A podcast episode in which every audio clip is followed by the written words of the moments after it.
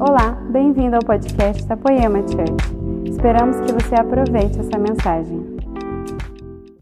Meus amigos, você sabe, tocou uma canção agora tão maravilhosa. Eu conheço a, a cantora dessa canção, Heloísa Rosa. É, amo muito a vida dela, do Marcos Gruber, seu marido. E onde ela me contou a história dessa música, né? uma música tão extensa, que fala um, quase que um capítulo todo, se não todo, do Evangelho de João. E quando ela foi gravar essa música, muitas pessoas fizeram um tipo de oposição, porque era uma música muito grande. E, gente, é uma das músicas que mais falou na minha vida. Na minha opinião, uma das melhores canções da história da música brasileira. E como essa música já curou pessoas, através da Luísa, através do nosso ministério, e hoje novamente está cantando essa canção, ah, me ajudou até a entrar na pregação que eu quero fazer. O tema da minha mensagem é Cegos para a Prosperidade. E talvez alguém estava cego diante dessa canção, alguém deve ter dado uma dica. Olha, três palavrinhas, aleluia, aleluia, aleluia, é uma música boa.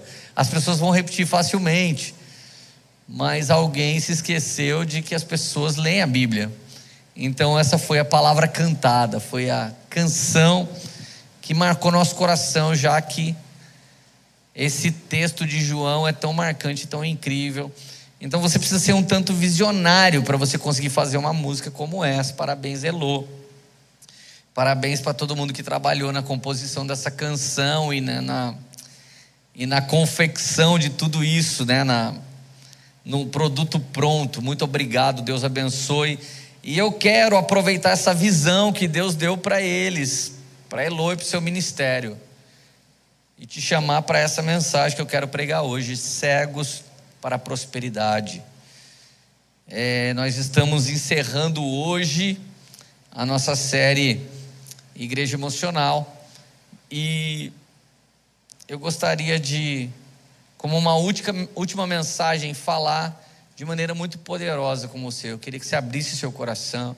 Queria que você pegasse essa live agora, mandasse para o máximo de pessoas que você puder. Inclusive, mande naqueles grupos que você vai mandar sem querer, porque as pessoas não querem ver. Mas manda lá que eu sei que essa palavra vai ajudar muita gente. É uma palavra de fé e esperança. Os últimos dias, as últimas lives, Deus me incumbiu muito de falar de fé e esperança, porque é o que mais nós estamos precisando nesse momento. Então põe a mão no seu coração agora e peça junto comigo, Pai, venha sobre nós com espírito de revelação. Senhor, venha sobre nós com sabedoria, venha sobre nós com entendimento, venha sobre nós com graça e bondade. E nos ensina os teus caminhos mais profundos, nos ajuda a não só conhecer, mas a prosseguir em conhecer-te. E nos ajuda também, Senhor, a aplicar cada princípio, fundamento da Sua palavra poderosa no nosso dia a dia, em tempos tão difíceis como o nosso povo tem passado, o estado de São Paulo tem passado, o Brasil tem passado. Em nome de Jesus, nos ajude e nos dê graça, Pai, por meio da Sua palavra e do Seu Espírito. Amém.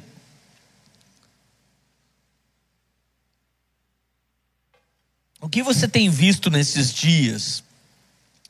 Para onde você tem olhado nesse tempo? Eu já preguei outras, outros dias aqui, e eu falei muito sobre a mesa que ou você está discipulando ou você está sendo discipulado. Já falei muito sobre uma mesa que normalmente você está, uma conversa, um bate-papo que normalmente você está, ou você está convencendo alguém de algo bom, ou alguém está te convencendo de algo bom, ou pode ser que você esteja convencendo alguém de algo mal e ou alguém pode estar fazendo isso com você. Eu noto que às vezes nós vamos tratar alguns casos de igreja, em vez da pessoa receber a palavra que temos, do espírito que carregamos, parece que ela quer lançar uma fofoca no ar, uma sementinha da maldade. E às vezes o discipulador acaba sendo discipulado por uma palavra de maldade, de malignidade. Mas hoje você não precisa nem estar nesse lugar. Basta você olhar para a mídia, principalmente a mídia tendenciosa e mentirosa, você vai ver notícias de caos. Caos sobre caos e não há nada além do caos. Hoje recebemos ordem, fique trancado e nós não sabemos por quê. Ninguém fala por que nós vamos fazer isso, por que vamos fazer aquilo, não, ninguém fala. Então você está sendo condicionado. eu fui ouvindo histórias essa semana muito difíceis.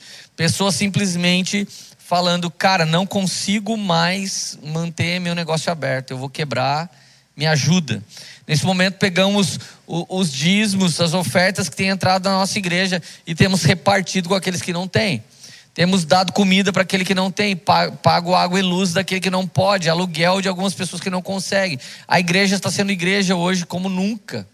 A igreja está tendo uma grande oportunidade de ser igreja, como nos últimos anos ela talvez nem tenha precisado tanto, apesar que a Bíblia diz que sempre nós vamos ter os necessitados conosco.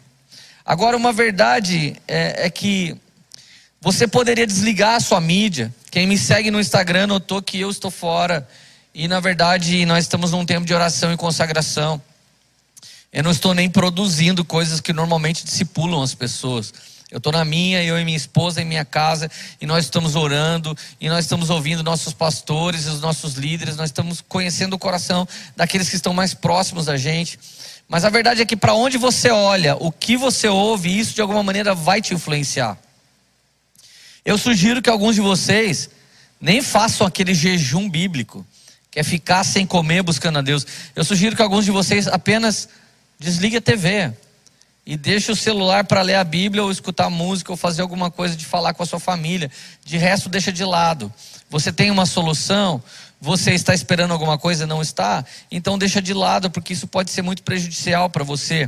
E a verdade é que ou você tem ouvido coisas de Deus, ou você tem ouvido coisas diabólicas, ou você tem recebido coisas poderosas, ou você tem recebido coisas ruins. E a verdade é que ou você governa nesse tempo ou está sendo governado. Não há saída. Ou você está conduzindo aquilo que Deus colocou na sua mão, ou você está sendo conduzido.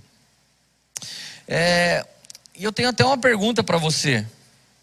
Você sabia que em tempos assim, muitos choram e alguns poucos conseguem vender lenço?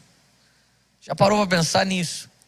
Em tempo de tempestade, muitos reclamam mas poucos aparecem com uma capa de oportunidade. Eu me lembro que eu estava num lugar um dia, era uma corrida de Fórmula Indy, e nós estávamos na arquibancada, de repente, o cara ficava vendendo capa de chuva, o sol estralando em São Paulo, o cara vendendo capa de chuva, capa de chuva, 50 centavos, ninguém estava nem aí. Do nada, gente, começou a cair o céu.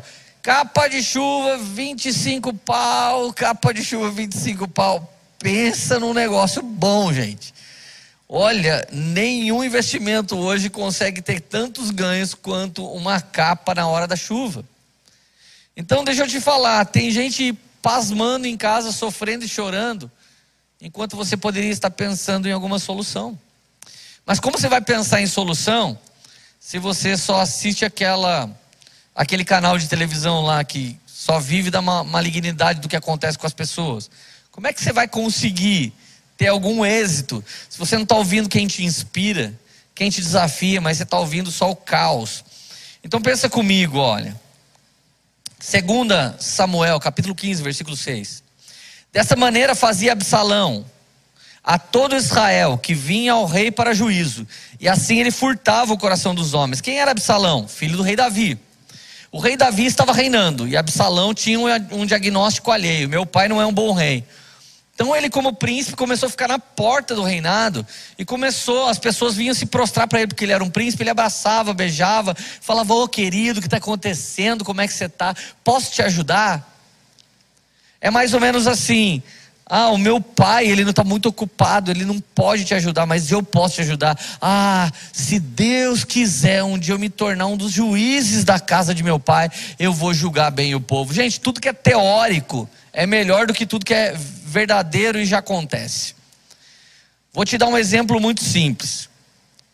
Eu não estou agora tendo uma opinião política, pelo amor de Deus, não seja débil, entenda o que eu estou falando.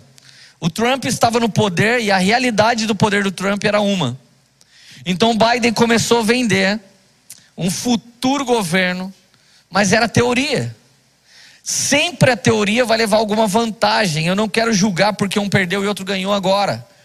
Mas eu quero dizer que se alguém quiser falar mal, por exemplo, dessa igreja, e ele começar a desenhar uma igreja teórica que ainda não existe, é mais fácil sempre uma ideia ser perfeita do que a realidade ser perfeita.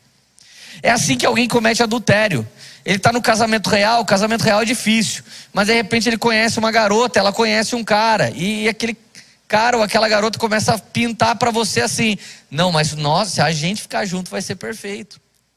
Então a teoria sempre leva vantagem sobre a realidade. E o que que Absalão fazia?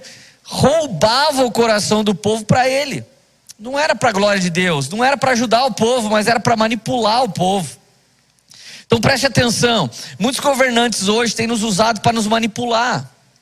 Gente, a escola, o fruto do marxismo cultural, já manipula tanto. Nós temos uma juventude hoje que se preocupa com um determinado golpe militar, mas não percebeu que nós já estamos vivendo uma ditadura. E é uma ditadura que governantes não nos governam mais.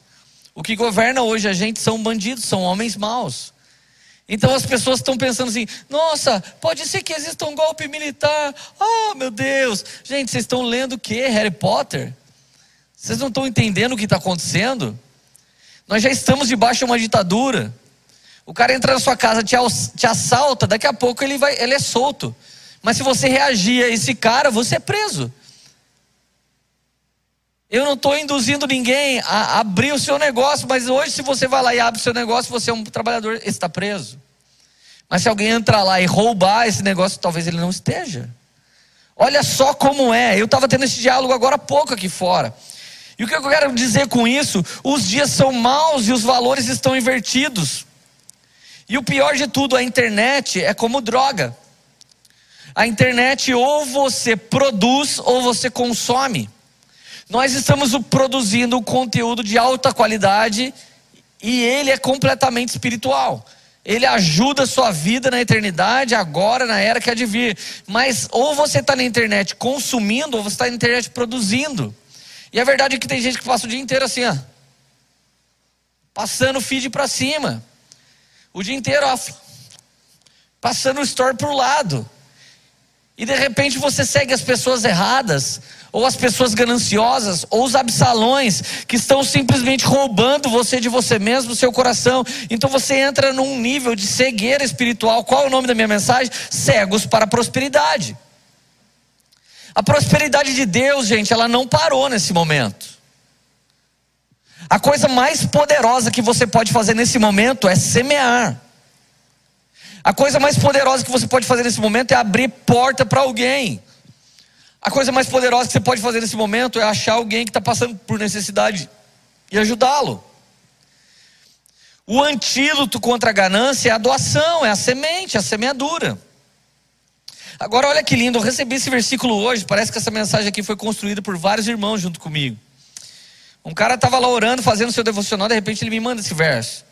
Gênesis 36, verso 24. São esses os filhos de Zibeão, Aiá e Aná. Este é o Aná, que achou as fontes termais no deserto, quando apacentava os jumentos de Gibeão, seu pai. O que, que o cara estava fazendo? Apacentando jumentos. Gente, você que é líder, pastor, que apacenta ovelha, você sabe que não é fácil apacentar ovelha. Imagina apacentar jumento. Imagina apacentar a ignorância. Imagina apacentar pessoas violentas pessoas insanas. A Bíblia diz que esse homem, Aná, ele estava apacentando o jumento do pai, não era nem dele. Estamos numa sociedade hoje sem prestação de conta. Estamos vivendo um caminho para a hiperemancipação plena do ser humano. Eu faço o que eu quiser da minha vida, quando eu quiser, com quem eu quiser. Eu não gosto mais da minha esposa, eu pego outra. Eu não gosto mais desse carro, jogo fora, pego outro. Eu não gosto mais dessa igreja, eu faço outra. Eu não gosto mais desse ministério, eu faço do meu jeito. Todo mundo tem uma opinião alheia muito bem definida que não tem acerca de si mesmo. Então pense comigo. Aná foi trabalhar para honrar seu pai. Aná foi trabalhar para honrar seu líder, seu chefe, seu pastor. E ele não estava com uma tarefa fácil, ele não tinha que apacentar ovelhas, é, mas ele tinha que apacentar jumentos. Você já viu que quando a gente não está entendendo muito, alguém falou jumento? Você sabe para que serve o, o, o, termo jumento? Infelizmente, tadinho do bichinho. Serve para nos definir como alguém rude, como alguém bruto, que serve para coisas que tem a ver com força, mas não serve para coisas que tem a ver com inteligência. Eu não concordo, coitado, coitado do jumento. Ele não merece ser chamado de alguns seres humanos, às vezes, é sacanagem. Mas pense comigo. Quando ele apacentava os jumentos, ele achou fontes termais no deserto. Gente, o que é uma fonte termal no deserto? Tem gente que viaja não sei da onde até aquela cidade que tem águas termais que curam, águas que curam. Eu já fui em São Lourenço que tem 200 tipos de águas diferentes, águas que curam isso, que curam aquilo, que curam aquilo outro. Tomara que alguém encontre água que cure Covid em nome de Jesus. Eu quero ver isso nos próximos dias. Aleluia. Gente, trabalhando para honrar o Pai, ele acha uma fonte. Provavelmente esse homem poderia estar cansado. Não deve ser fácil apacentar jumentos. E aquela água quentinha serve como quê? Serve para você ficar ali dentro, relaxar o seu corpo. Provavelmente serve para curar algumas coisas. Água quente cura algumas coisas, água gelada mata a sede. Uma água morna passava por Laodiceia e virava colírio. Águas em temperaturas diferentes, elas têm finalidades diferentes. Mas esse homem, do nada, de pastor de jumentos, ele acha uma fonte de águas termais. Essa é um tipo de recompensa dos homens que de maneira submissa lideram. Não submissa a homens, mas submissa a Deus. Gente, o Senhor multiplicou pães. O Senhor deu para todo mundo. O que aconteceu com os discípulos que ajudaram na gestão da coisa? Que ajudaram o negócio a acontecer, distribuíram pães, reuniram pequenos grupos. O que, que sobrou para eles? Cestos com todos os que sobraram. E eles pegaram doze cestos, cada um sentou e ficou comendo, pedindo para o Senhor explicar as parábolas do reino. O povo comeu um pouquinho e foi embora abençoado. Mas o povo que ficou recebeu uma recompensa, ou seja, é uma grande sacada você que nesse tempo não baixou a sua guarda e está tentando ajudar alguém Está tentando apacentar a pessoa que não quer ser apacentada, ajudar alguém da sua família que não quer ser ajudado. Você está tentando, às vezes, deixar uma vovozinha, um vovozinho dentro de casa falando: não sai, você vai pegar Covid. Eles teimosos saem, ainda saem sem máscara. Todo mundo que é jovem usa máscara, todos os velhos malucos saem sem. Eles não estão nem aí da vida. Toda vez que eu encontrei alguém lá no meu prédio sem, era velhinho. Eita, falar para você, cara, esses negócios aí é difícil. Aleluia. Primeira sacada então é essa. Só que você tem que ter os olhos espirituais abertos para você ver essa prosperidade. Ah, eu, Deus me chamou para. Ô, oh, pensa na galera que está ajudando aqui, gente. Eles nunca aparecem, eles chegam aqui antes de todo mundo, eles vão embora depois de todo mundo. Eles montam luz, eles montam equipamento, eles filmam. Tem uma comidinha para todo o staff ali, que tem uma galera que prepara a comidinha. Alguém prepara, alguém traz, alguém cuida. Nós temos segurança aqui, viu? Não adianta nem querer vir roubar aqui. Tem segurança aqui, aleluia. Cara, todo mundo voluntário. Às vezes nós estamos aqui, até gostaríamos de apacentar jumentos, mas estamos apacentando equipamentos. Os equipamentos não dão glória a Deus. Eu olho para essas câmeras, eu espero que elas levantem a mão e falem aleluia, mas elas não falam. Cara, não é difícil. Eu lembro que alguns pastores vieram aqui ler como é difícil pregar para a câmera. Eu falei é que vocês não pregaram em algumas igrejas que eu já fui. É melhor para a câmera, porque a câmera você sabe que ela não pode reagir. Tem algumas igrejas que eles não querem reagir. Misericórdia. Mas, gente, você tem que ter a visão espiritual aberta para entender que fazer uma live tem a ver com um propósito mais alto que está mudando a vida de pessoas. E se está mudando a sua vida, escreve aqui embaixo no YouTube, aqui, ó, um recadinho. Abençoa o nosso time de mídia, porque é só Jesus na causa. E semeia para a gente comprar mais equipamento, porque é só Jesus na causa também, aleluia. E vamos lá, gente. Primeiro passo foi achar águas termais quando se cuida de jumentos. Gente, se você traduzir o nome Gibeão, Aiá e Aná, sabe qual a tradução que sai? do pai para os filhos, os falcões que colorem com respostas. Gente, eu estou chamando você para deixar de ser um fracassado, vítima dessa pandemia, e se tornar um falcão que colore a vida das pessoas com uma boa mensagem. Deixa eu te dizer, não é profeta da morte, do caos que trazem más notícias. A mídia tem feito esse trabalho. Nós precisamos de homens agora que vão colorir a vida das pessoas. Enquanto o mundo vive seus cento e tantos tons de cinza, nós queremos viver os infinitos tons de colorido de Deus, porque isso faz parte da aliança de Deus. Isso tem a ver com o arco-íris de Deus que um dia ele colocou no céu, dizendo para o homem: Eu vou cuidar de vocês, eu não vou destruir mais a terra com água. Mas sobre o fogo ele não falou nada. Aliás, a Bíblia diz que depois é com fogo. Outro dia eu prego sobre isso. Agora, gente, olha para alguém aí na sua casa e fala: Ô Falcão que colore com boas notícias. Ô Falcão que colore com boas respostas. Agora olha essa, essa, outra passagem, eu já usei esses dias aqui numa pregação. Juízes 6:11. Então o anjo do Senhor veio e assentou-se debaixo do carvalho que está em Ofra, que pertencia a Joás, a família de Abi, Abiezer, Gideão, filho de Joás, estava malhando trigo no lagar para pôr a salvo dos midianitas. Gente, o lagar é o lugar onde você espreme as uvas para fazer vinho. Em tempo de pandemia, as pessoas não estão preocupadas em fazer vinho, não, as pessoas estão preocupadas em máscara. Em tempo de pandemia, as pessoas não estão preocupadas em fazer procedimento estético, elas estão preocupadas em sobreviver. Tem cada coisa que as, as pessoas param de se preocupar num tempo como esse. Gideão não queria mais ter o trigo roubado pelos, pelos midianitas, então ele foi lá no lagar e lá ele começou. Gente, duas sacadas diferentes. A visão espiritual te revela uma coisa que ninguém viu antes. Tem cada bênção que está atrás do barranco. Tem cada coisa preciosa que está no fundo do mar. Tem cada coisa incrível que está dentro de uma concha. Tem cada coisa maravilhosa que foi encontrada numa caverna.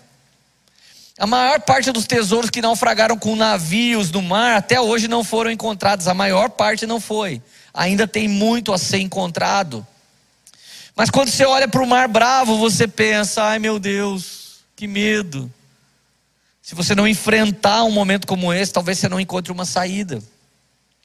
Não jogue sua toalha, não baixe sua guarda, não desanime, pelo amor de Deus. Então Gideão foi lá. E eu quero que você pense em fazer algo novo.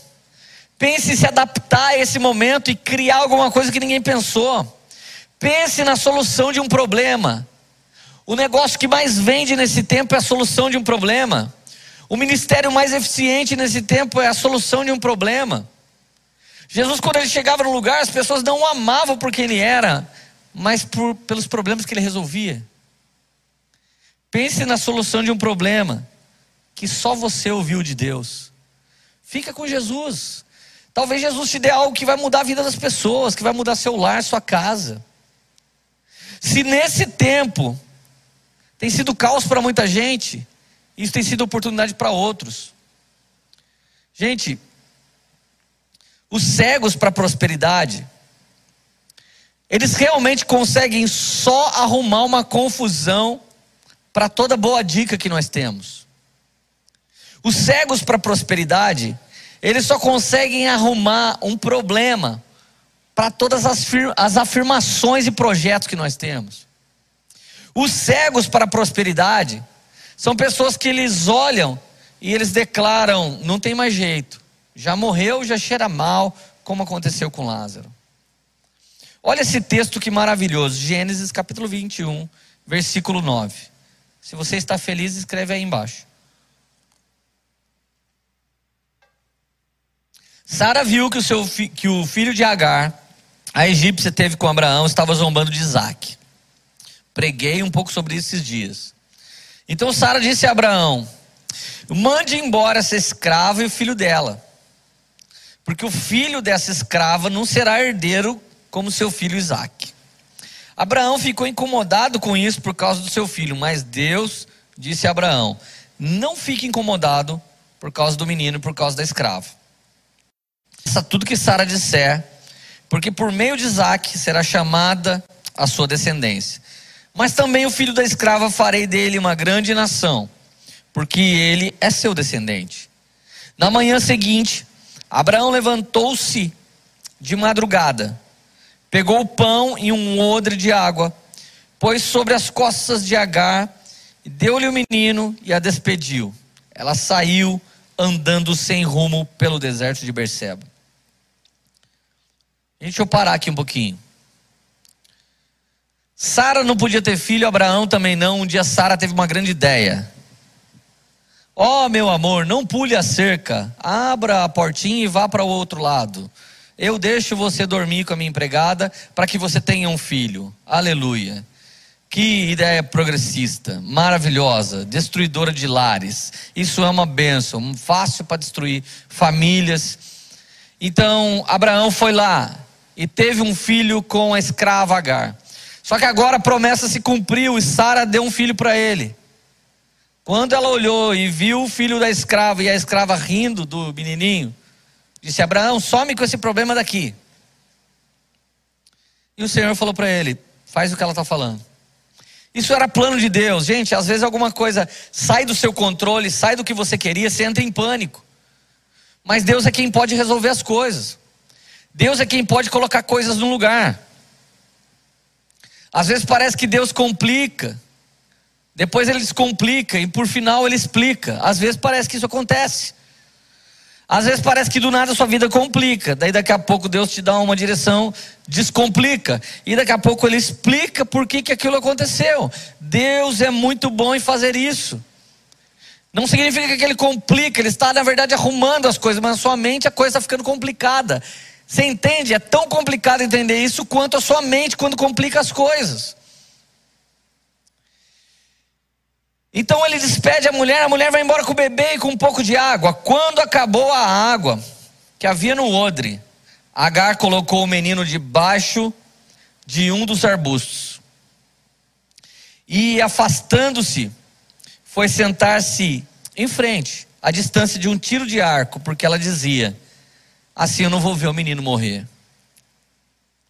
E sentando-se à frente dele, levantou a voz e chorou. Deus, porém, ouviu a voz do menino, e do céu um anjo de Deus chamou Agar e lhe disse: O que você tem, Agar? Gente, eu amo as perguntas de Deus. Deus chega para o paralítico na maca e fala: O que queres que eu te faça? Elias foge de medo de morrer de Jezabel, o Senhor vai, lá, vai até atrás dele e fala: O que você está fazendo aí? Aí Elias come o pão, em vez de sair andando, dorme. Deus pergunta de novo: Elias, o que está fazendo aí? Gente, Deus tem umas perguntas de pai, porque ele é pai mesmo, né? Ele é o Abba. Deus tem umas perguntas, Lê, o que está fazendo? Eu falo, Hã? E a pergunta aqui do anjo é: O que você tem, Agar? Imagina você perguntar para uma mulher, que era, era a marmita do cara lá, não, a concubina do cara. O cara manda a concubina embora com o filho, vai porra que o parta. E aí vem um anjo. Ah, ah, Oi, o que você tem? O que eu tenho, não, anjo. O que eu não tenho, eu não tenho marido, eu não tenho dignidade, eu não tenho nem religião, desgraçado desse anjo. Some daqui. Alguns de nós já responder assim. Eu não, gente, mas alguns de vocês estão me vendo. Presta atenção. Não tenha medo, porque Deus ouviu a sua voz, ouviu a voz do menino, aí onde ele está. Ponha-se em pé, levante o menino e segure-o pela mão. Uau! A primeira parte da pergunta é mesmo terrível, mas a continuação já é um bálsamo. Não tenha medo. Não temas. 365 vezes está escrito não temas na Bíblia. E para o ano bissexto, você pode usar não tenha medo.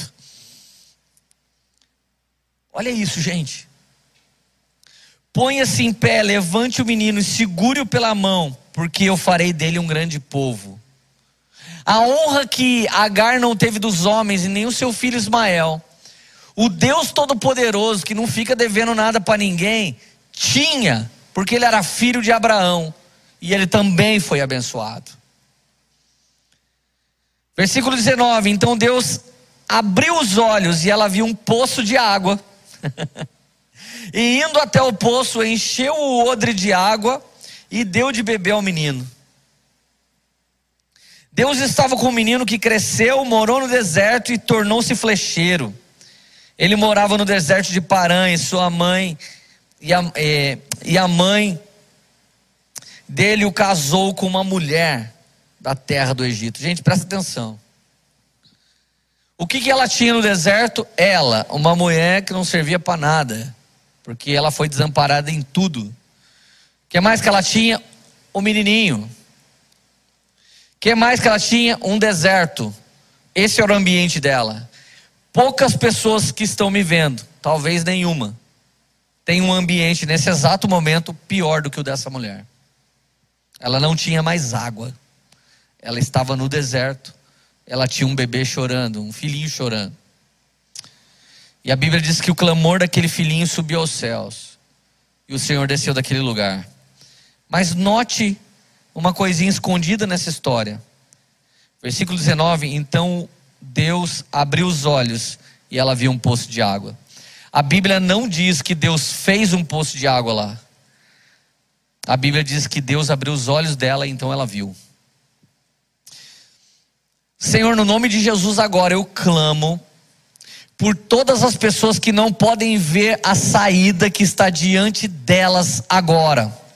Eu clamo, Senhor Jesus, por essa por esse homem de negócios, por essa mulher de negócios, que não está vendo uma grande saída agora para o seu negócio. Eu clamo, Senhor, por pessoas que tem um parente agora, ou, ou, pessoas que estão me vendo e estão com Covid, eu clamo para que eles encontrem uma saída agora, que os olhos deles possam ser abertos agora, em nome do Senhor Jesus, e eles possam ver o que está diante dos olhos. Deus faz um milagre diante dos olhos das pessoas. As pessoas têm uma saída dentro de casa, as pessoas têm uma saída diante delas. Não há lugar que alguém possa estar que não exista uma saída de Deus Deus de uma maneira sobrenatural, de uma fonte inesperada, que Deus não possa estar fazendo uma saída genuína e poderosa para a glória e honra do nome, do louvor dele mesmo. Aleluia, Jesus. Que você tem, Agar, um deserto, um menino, a água acabou. Deus tem uma saída. Como cuidar de um menininho e um poço no deserto. Agora que vem a, a sacada da coisa. Você sabe que uma saída chega nessa situação. Gente, a hora que o anjo foi embora, tenta imaginar comigo o que aconteceu. O anjo foi embora. O poço estava ali. Como é que uma mulher no deserto pode proteger um poço? Se você já leu o livro de Eli, você sabe que essa mulher não ia viver. Essa mulher ali, alguém viria, estupraria ela, arrebentaria com a vida dela, mataria o filho dela e tomaria o poço dela. Porque ter um poço no deserto é melhor do que ter uma máquina de Coca-Cola no deserto. Ter um poço no deserto é melhor do que ter adegas no deserto. Ter um poço no deserto é melhor do que ter qualquer outra coisa a coisa mais necessária no deserto. A primeira de todas é água. Sem ela não há sobrevivência. Ah, eu consegui uma tenda. Vai morrer de sede dentro da tenda. Ah, eu consegui protetor solar. Minha pele não vai queimar. Vai morrer de sede. Bronzeadinho, sem queimadura de segundo, terceiro, vigésimo grau. O que, que essa mulher teve que fazer depois que o anjo foi embora? O problema dos crentes é quando ele está lendo o texto, ele para no texto e fala: ai, que legal essa história, né? Você viu o anjo foi lá. Tá. Mas a Bíblia diz assim: Deus estava com o menino. Ah, então foi isso, Leandro. Deus estava com o menino. Firmeza, irmão. Deus está com você você está aí fracassado. Caramba. Cai na real, velho. Olha para mim. Deus estava com o menino, ele cresceu e morou no deserto e se tornou flecheiro. Está aqui a resposta. Morou no deserto, do lado do poço a vida toda. Aonde que ele enriqueceu? No poço. Aonde que ele sobreviveu? No poço. Da onde ele tirou sustento? No poço. Mas como é que uma mulher e uma criança cuida de um poço? Tá aí a chave. Filho, a mamãe precisa de um homem valente para guardar esse poço. Verdade, mamãe. Cadê ele, mamãe? É você. Meu Deus, mamãe, como assim? Filho, a mamãe vai misturar a areia do deserto com água, e isso se chamará no futuro whey protein. Toma, menino, bastante, cresce, fique forte e olha. Eu vou te fazer um arquinho de flecha, comece a tirar ali naquela maçãzinha. Atire, filhinho.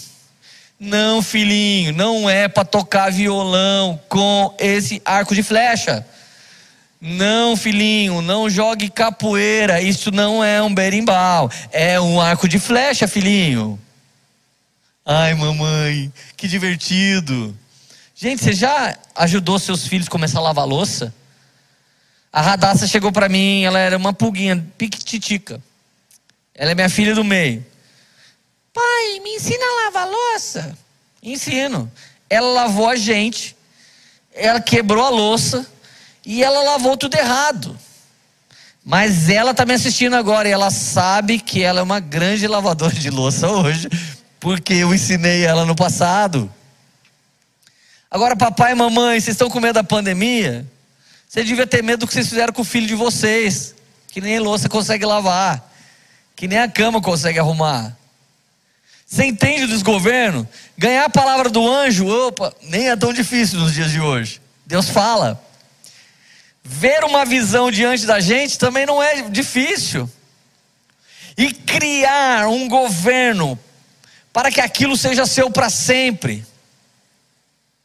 Deixa eu te falar.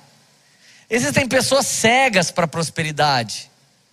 Existem outras pessoas vagabundas para a prosperidade. Eles não querem trabalhar em prol disso. O poço vai dar dinheiro, meus amigos. O poço vai trazer provisão para todo mundo. Ali é o deserto. Quem passar por ali não precisa de ouro, não precisa de prata, não precisa de pedras preciosas, precisa beber água para caminhar mais uma milha. Gente, eu não tenho nada.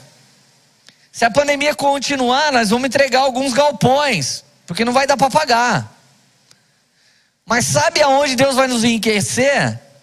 Na fonte de águas a jorrar que ele tornou a poema. Nós não somos uma igreja, não somos uma família espiritual, apenas somos uma fonte a jorrar e queremos jorrar o que? Rios de Deus, palavras de Deus, palavras proféticas de Deus. É isso que nós estamos fazendo. Então você acha que a gente morre nesse deserto? Não morre. Eu posso morrer. Mas essa visão não morre. Então preste atenção. O que você tem, H? Eu tenho um filho que vai ser guerreiro que mais? Eu tenho um poço que não vai só dar água para mim, mas vai nos sustentar e nos prosperar. Que mais? E eu vou ensinar o meu filho a ter precisão com arco e flecha. Por quê? Porque o meu maior investimento não é na bolsa de valores. Meu maior investimento não é o dinheiro que eu guardo. Meu maior investimento são as sementes que eu lanço sobre a vida das pessoas. Então, quando esse homem crescer, se tornar vigoroso, se tornar um líder de nações, sabe quem eu serei? A mamãe dele, que ele vai cuidar até eu morrer. Nesse momento, quantos filhos bem cuidados estão cuidando dos seus papais, das suas mamães, protegendo o papai e a mamãe que um dia limpou sua bunda, que um dia trocou sua fralda, cuidando do papai e da mamãe que um dia deu coisinha na sua boca. Você está certo.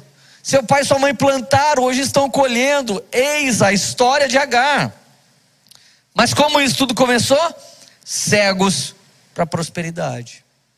Cegos por um favor de Deus. Mas eu tenho certeza que até essa hora da pregação deve ter alguém me vendo e me julgando. O que eu quero prosperidade? Eu queria era cura. Mas meu pai morreu.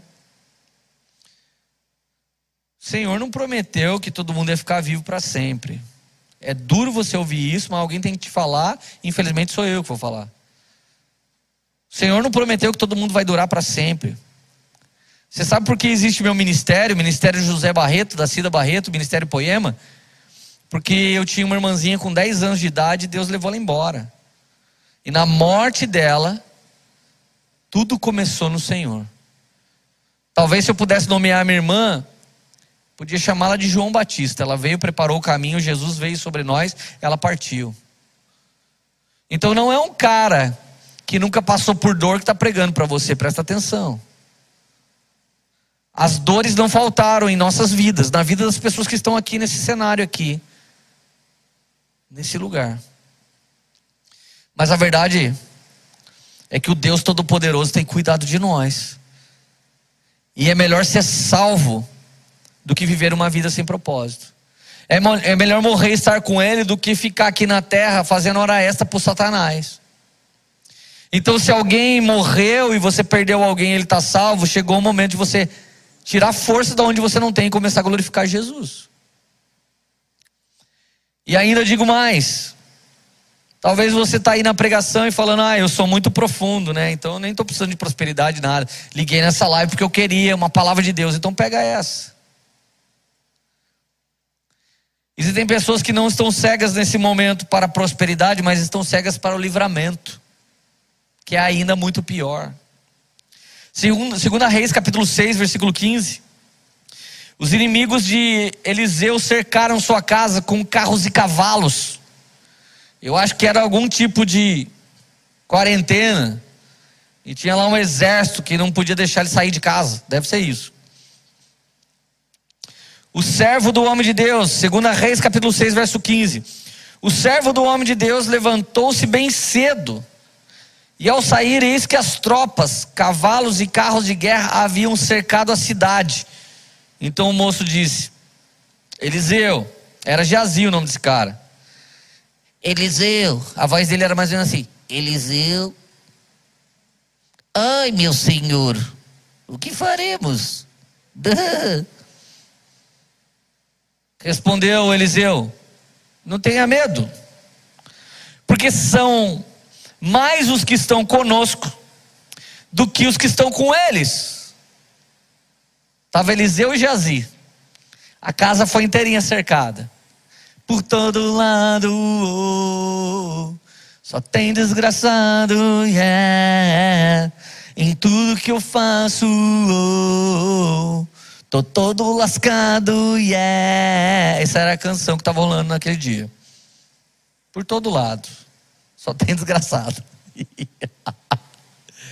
Jazia apavorado, chefe, líder, pastor, pastorzão pai, pai espiritual, bispo, apóstolo, evangelista, qualquer outro nome, pelo amor de Deus, líder, ajuda eu. Caiu a casa, está todo mundo aqui ao nosso redor. Eliseu fala assim para ele: não tenha medo. Maior são aqueles que estão conosco, aqueles que estão com a gente, é muito maior em quantidade até do que eles.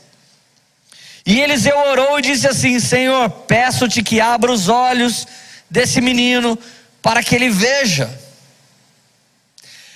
Deus, eu peço que abra os olhos das pessoas que estão nessa live para que elas vejam o livramento do céu que Deus está trazendo para os seus, o livramento dos céus que Deus está trazendo nos hospitais, o livramento dos céus que Deus está trazendo nas cidades, nas igrejas, o livramento dos céus que Deus está trazendo sobre o estado de São Paulo, sobre o Brasil, sobre essa guerra governamental, sobre essa queda de braços, sobre tudo que tem acontecido de maldade no Brasil.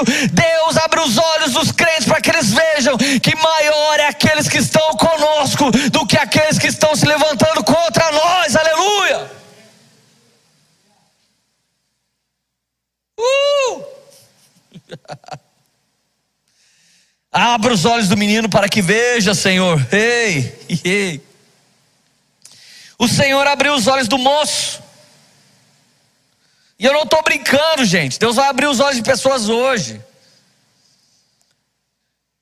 Há quatro dias atrás eu ouvi uma voz audível, uma voz de um homem. Eu fui deitar na minha cama,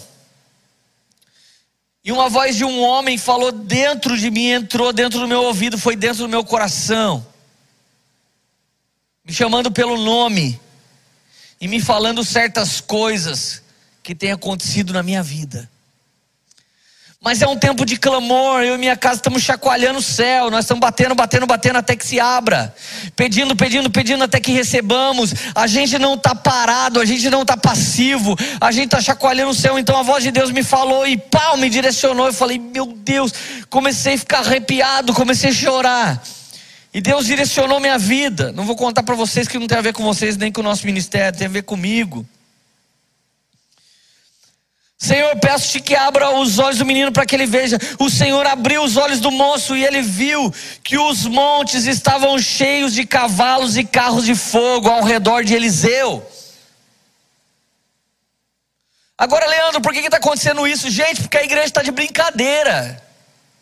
Esses dias tinha um talibã evangélico lá em Brasília, de um monte de cara que zoou a igreja, extorquiu a igreja, que sacaneou o casamento, que fez um monte de coisa de errado. Os caras lá orando. Vai orar na sua casa, no seu quarto. Para de fazer vídeo assim. A Bíblia não diz para você fazer vídeo assim. A Bíblia diz para você entrar no seu quarto, buscar Deus em secreto. Daniel orava três vezes por dia no secreto. Olharam lá no lugar secreto para prendê-lo. Agora a galera se exibe. Gente, eu me envergonho dessa igreja evangélica. Eu acho que a perseguição da igreja vai ser justa causa em breve. Porque como tem palhaço no nosso meio. Como tem cara sem noção, sem temor, sem direção. Caras que eram para estar tá guiando muitos ao Senhor, estão guiando eles para qualquer outra coisa.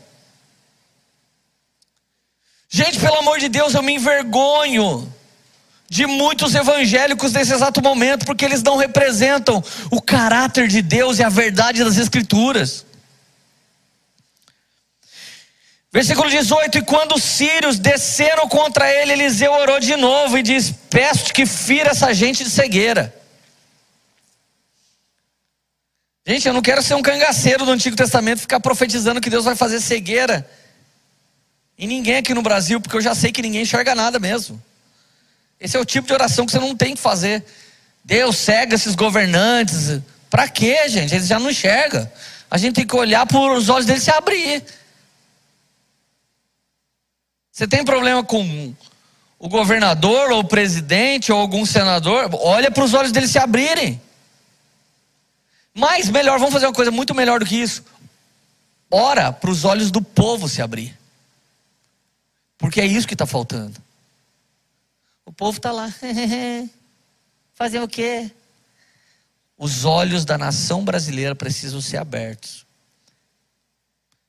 E muitos líderes espirituais estão tentando abrir segundo um viés político ou uma linha ideológica.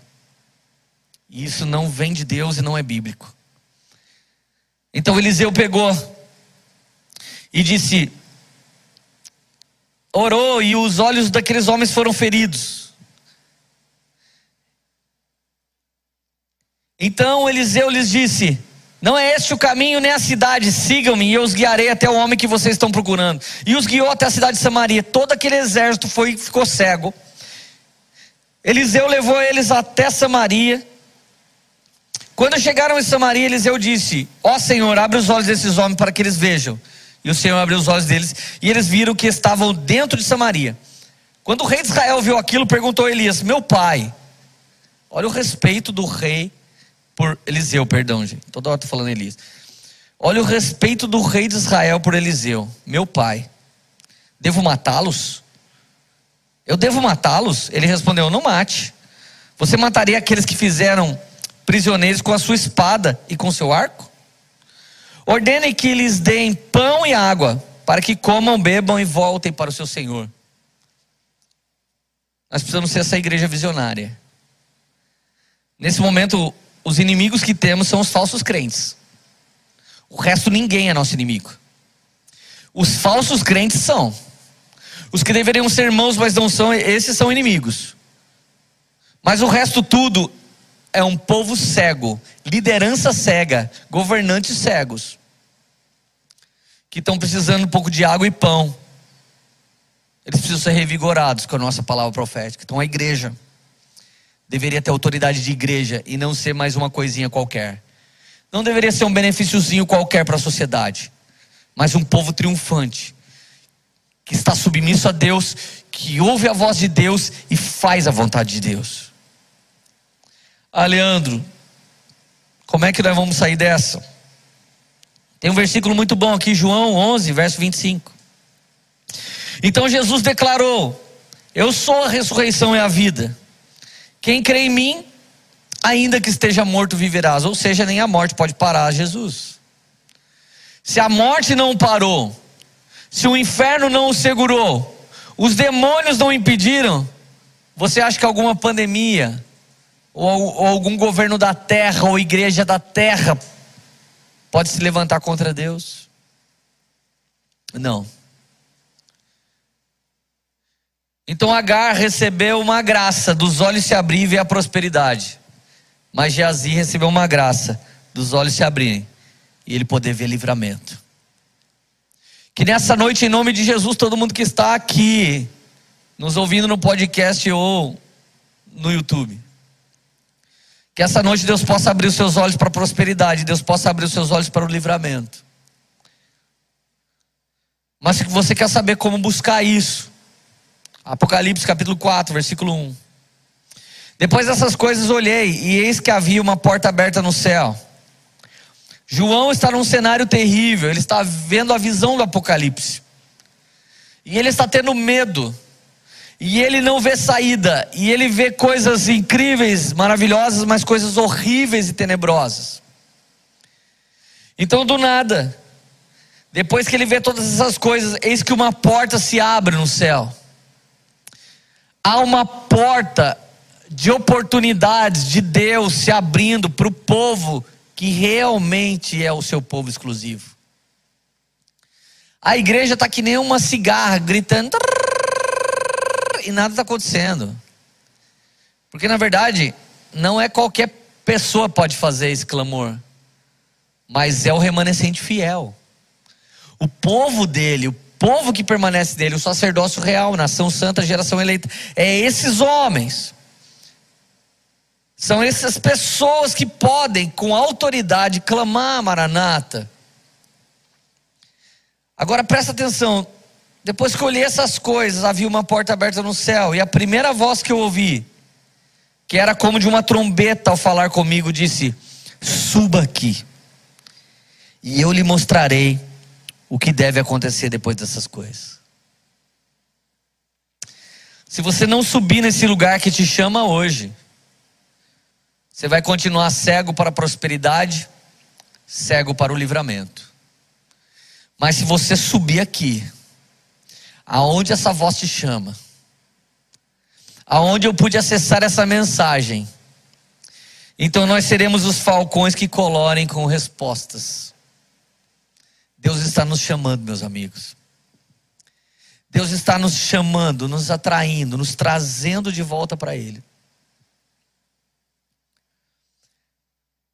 Conversando com inúmeros pastores, eu, eu vejo que nós sofremos da mesma coisa. Sugiro que quem puder assista a live que eu fiz hoje mesmo na igreja de São José dos Campos, Poemeiros SJC. Eu fui definindo o perfil emocional de algumas pessoas da Bíblia. Mas o último eu quero ministrar também sobre vocês agora. Hoje nós estamos encerrando a igreja emocional. E a verdade é que as nossas emoções estão tão afloradas. O medo, a insegurança, a incerteza. De que homens de Deus e mulheres de Deus estão entrando em crises vendo falta de dinheiro, vendo a doença que assola, vendo o descaso governamental. Mas de verdade, os grandes homens e mulheres de Deus que estão bem posicionados hoje, eles não são como Judas, não são como Caim, eles não são como Absalão, eles não são, nesse exato momento, nem como Pedro no início da sua caminhada. Os grandes homens e mulheres de Deus nesse exato momento, eles são como Neemias. Eles estão na mesa do rei, comem e bebem do rei. Eles deveriam estar felizes, eles têm êxito diante do rei, mas eles estão chorando pelo povo, pelas pessoas. Nosso choro hoje, o único choro, deixa eu tirar um peso de todo mundo aqui que se sente pressionado a ajudar pessoas. Você não pode produzir a cura para todo mundo, mas você pode clamar para Jesus curar. Talvez você não tenha comida para todos, mas você pode orar para Jesus multiplicar. Talvez você não tenha dinheiro para dar para todos, mas você pode clamar, porque Ele é dono do ouro e da prata, Ele pode fazer algo. Então o que devemos fazer nesse exato momento? Subir nesse lugar mais alto, onde os planos de Deus são liberados, onde você pode ouvir com com o seu ouvido carnal aqui, ó, natural, a voz audível, aonde as instruções do Senhor podem vir sobre nós, e aonde Deus pode nos superabundar. Deixa a cegueira de lado, seja acerca da prosperidade ou acerca do livramento. E vem, e vem andar com aquele que vive e vê, Ele é o Senhor que sabe todas as coisas. Ele é o Senhor que abriu os olhos de Agar e está abrindo os olhos de pessoas aqui essa noite para ver uma saída num nível de prosperidade. E para aquele que está extremamente aflito, com medo da morte, ou com medo da perseguição, ou com medo de toda essa ditadura que nós temos sofrido. Senhor, abra os olhos dessas pessoas para que eles vejam o livramento. Porque maior são aqueles que estão conosco do que aqueles que estão no mundo. Em nome de Jesus, põe a mão no seu coração. Por favor, Deus, faz um milagre sobre essas pessoas agora. Por favor, Jesus, transforma a vida das pessoas agora. Por favor, Senhor, cura do Covid, cura de qualquer outra doença, restaura, Senhor Jesus, de qualquer desordem, restaura, Pai, no nome de Jesus, qualquer negócio, qualquer situação financeira que tem se perdido, Pai, eu clamo com fé e esperança pelo teu povo. Faz o um milagre mais uma vez, Senhor Jesus, mas o maior deles é nos coloca em lugares celestiais. Nos coloca num lugar de paz. Nos coloca, Deus, num lugar de acesso direto. Que a gente possa todos nós hoje ouvir uma voz nos chamando. Sobe aqui. E que nesse lugar, Jesus, a gente possa simplesmente não só ouvir, mas sair dali obedecendo, sair dali vivendo. Deus, eu quero desafiar pessoas que estão aqui hoje, você que sempre quer se renovar depois dessa palavra, mas se perde durante a semana. Faça como Agar, vai treinar tudo que é necessário para você vencer. Treine as pessoas, enxergue o seu poço, enxergue o livramento de Deus. Se levante no nome de Jesus porque Deus quer fazer algo expressivo e poderoso através da sua igreja nesses dias, em nome de Jesus. Aleluia. Essa foi uma mensagem da Poema Church. Para você ficar por dentro de tudo que está rolando, siga nossos perfis nas redes sociais.